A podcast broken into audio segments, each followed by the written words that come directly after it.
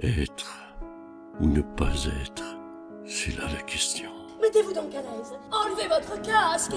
Merde Oh Voilà du joli, Père Ubu Je t'empêcherai de jaser et d'être insolent Tais-toi Bonjour, bonsoir à tous, bienvenue dans En scène, votre chronique consacrée au théâtre et à son actualité. On commence avec une pièce un peu morbide, Changer l'eau des fleurs. Une mise en scène par Caroline Rochefort et Michael Quirignan, j'espère que j'ai bien prononcé, adaptée depuis le roman de Valérie Perrin, qui est romancière et qui, en ces termes, écrit des romans d'amour construits comme des polars. Changer l'eau des fleurs, c'est le quotidien de Violette Toussaint, qui est garde de cimetière. Le nom de famille est très bien choisi. Et elle est garde de cimetière dans une petite ville de Bourgogne. Dans le petit atelier décoré entre ambiance fleuriste et peinture de vanité, vit cette femme qui fait le don de sa personne pour guérir les douleurs des autres, qui, qui travaille au rythme des saisons et des enterrements. Elle connaît tout le monde, les morts comme les vivants. Elle leur parle, s'occupe d'eux. Valérie Perrin met en lumière et en poésie la dureté et la beauté des vies de l'ombre. C'est un récit qui exhume les liens qui unissent les vivants et les morts pour rappeler qu'après un deuil, il ne faut pas oublier de s'occuper des vivants. La pièce nous interroge comment apprendre à vivre avec le manque, l'absence d'un être cher? Peut-on retrouver un équilibre sur le fil du quotidien? Ce sont des belles thématiques et encore plus, ce qui est vraiment encore plus beau avec cette, euh, cette scène, pardon, cette pièce, c'est la scénographie. Elle est vraiment merveilleuse.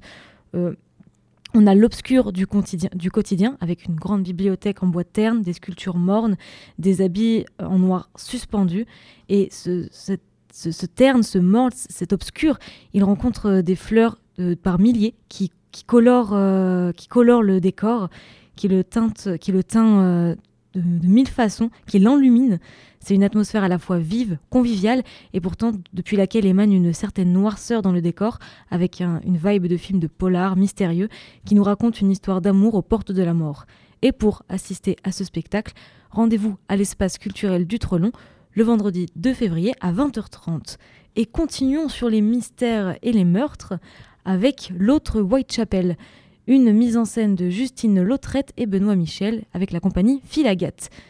Alors, dans cette pièce, on a d'abord deux conteurs qui nous emmènent en voyage dans une Londres victorienne, dans le quartier de Whitechapel précisément, où sévit en 1888 Jack l'Éventreur. Ils nous présentent une vingtaine de personnages allant du monde de la prostitution avec la misère du peuple jusqu'à la bourgeoisie, en passant par le prolétariat et abordant les idées politiques qui en découlent pour aborder des différents aspects de la vie et des relations humaines. Justine Lautrette, euh, elle nous dit nous voulions surtout montrer la dimension humaine avec tous les personnages qui gravitent autour de cette affaire de meurtre, les liaisons, la famille, les interactions. C'est donc tout un travail de documentation et de recherche qui a été fait pour réaliser ce spectacle. La volonté de présenter une vision crédible et réaliste de la société de l'époque. Se, documenter sur l'enquête, c'était nécessaire dans le processus créatif de la pièce L'autre Whitechapel. La pièce d'ailleurs, elle a été remaniée parce que ça fait dix ans qu'elle est diffusée et en dix ans, il y a eu de nouveaux éléments à l'enquête. Sur un fond très historique, où le fait divers est devenu, un mythe, on suit les traces ensanglantées euh, laissées par Jack l'Éventreur. Plus qu'une enquête policière, on entre presque sur le terrain de l'enquête sociologique et anthropologique. Bon, attention, j'ai dit presque, ça, reste quand même une pièce de théâtre euh, sans, sans historien, ni sociologue, ni anthropologue. Mais c'est très bien documenté.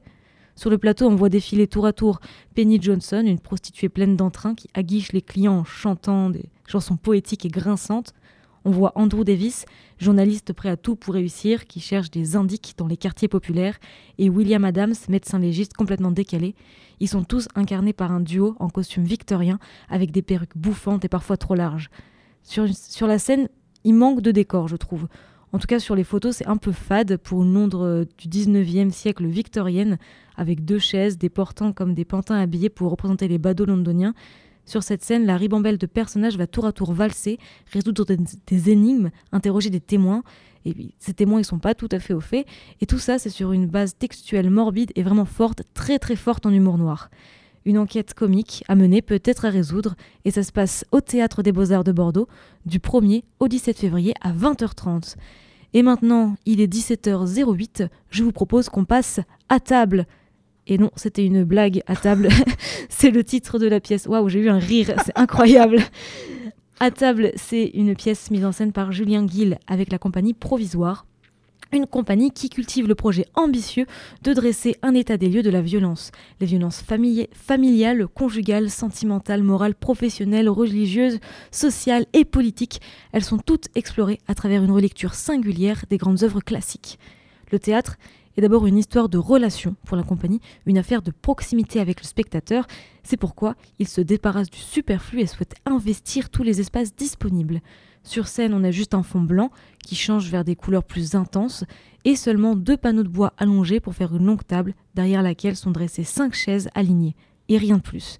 Bon, si, il y a un texte, ou plutôt des textes, ceux de Georges Feydeau, maître du vaudeville, avec notamment l'hôtel du libre-échange, un fil à la patte, le dindon et la puce à l'oreille à table. C'est donc une pièce d'après ses œuvres et non pas les œuvres elles-mêmes, puisqu'elle passe par un travail de déconstruction pour en garder ce que Julien Guil considère comme l'essence. Cette essence est le fruit des débats, des lectures, des expérimentations en plateau menées par l'équipe artistique. C'est le travail d'appropriation qui rogne et préserve en même temps pour conférer une grande liberté d'interprétation. La compagnie provisoire a à cœur de conserver l'art du dialogue, l'empilement de quiproquos, le comique de situation, au service d'une comédie légère et distrayante. Il faut tenir Fédo à la ponctuation près, selon le metteur en scène. À table, c'est une invitation à dîner avec un couple de quarantenaires, un couple de trentenaires et un petit jeune, le perturbateur, l'amant. La troupe s'empare du théâtre de Feydeau jusqu'à l'épuisement des quelques éléments scéniques.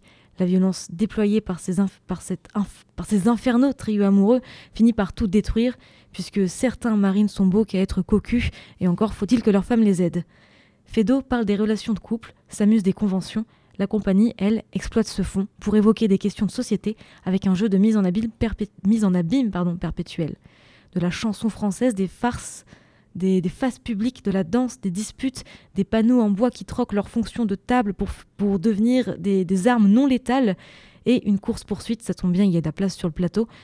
Toute cette folie, vous la retrouverez en allant vous rendre à table au Théâtre des 4 saisons, vendredi 2 février à 20h15.